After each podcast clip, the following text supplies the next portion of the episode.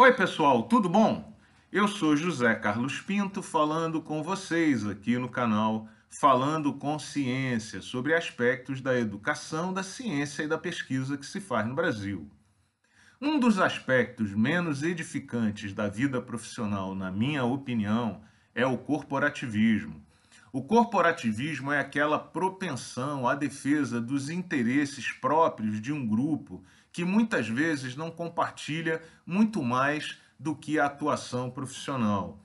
O corporativismo faz explodir o número de órgãos de representação, conselhos de classe, propostas para reserva de mercado para atuação profissional e faz com frequência a defesa dos indivíduos com base nas suas profissões e não exatamente na justiça e correção dos seus atos. Repare que ninguém é necessariamente bom ou está necessariamente correto apenas porque é pesquisador, cientista ou professor.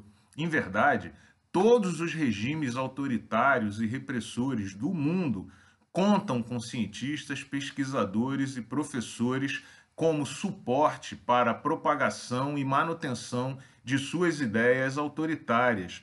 Veja que Hitler manteve, durante o regime nazista, um time de cientistas e pesquisadores à sua disposição para desenvolver e propagar suas ideias supremacistas e promoveu um festival de horrores na medicina em nome da pesquisa e da ciência.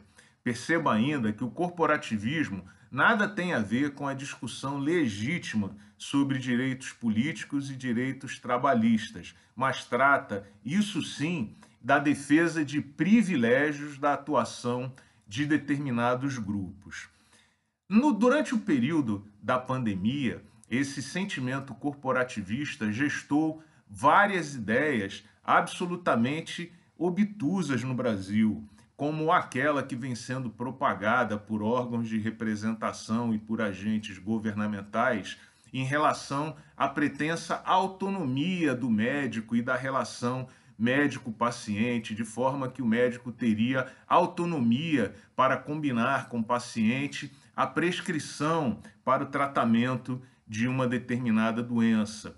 Trata-se, em verdade, essa tese de uma tentativa de dar o privilégio ao médico de atuar profissionalmente em defesa de uma ideologia, atuando profissionalmente não como médico, mas como uma espécie de bruxo.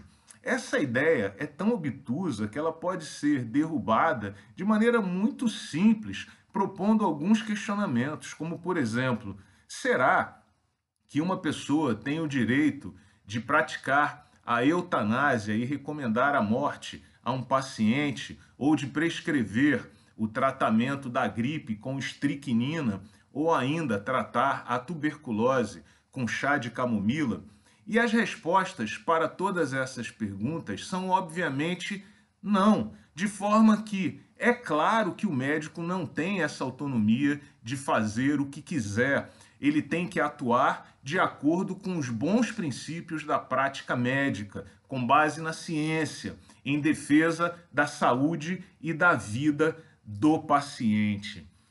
Como pensador e como profissional, procure sempre se afastar da tentação corporativista e antes de perguntar se uma determinada ação ou lei ou proposta é boa para o seu grupo, Pergunte, em primeiro lugar, se ela é boa para a sociedade como um todo que o rodeia e na qual você está inserido.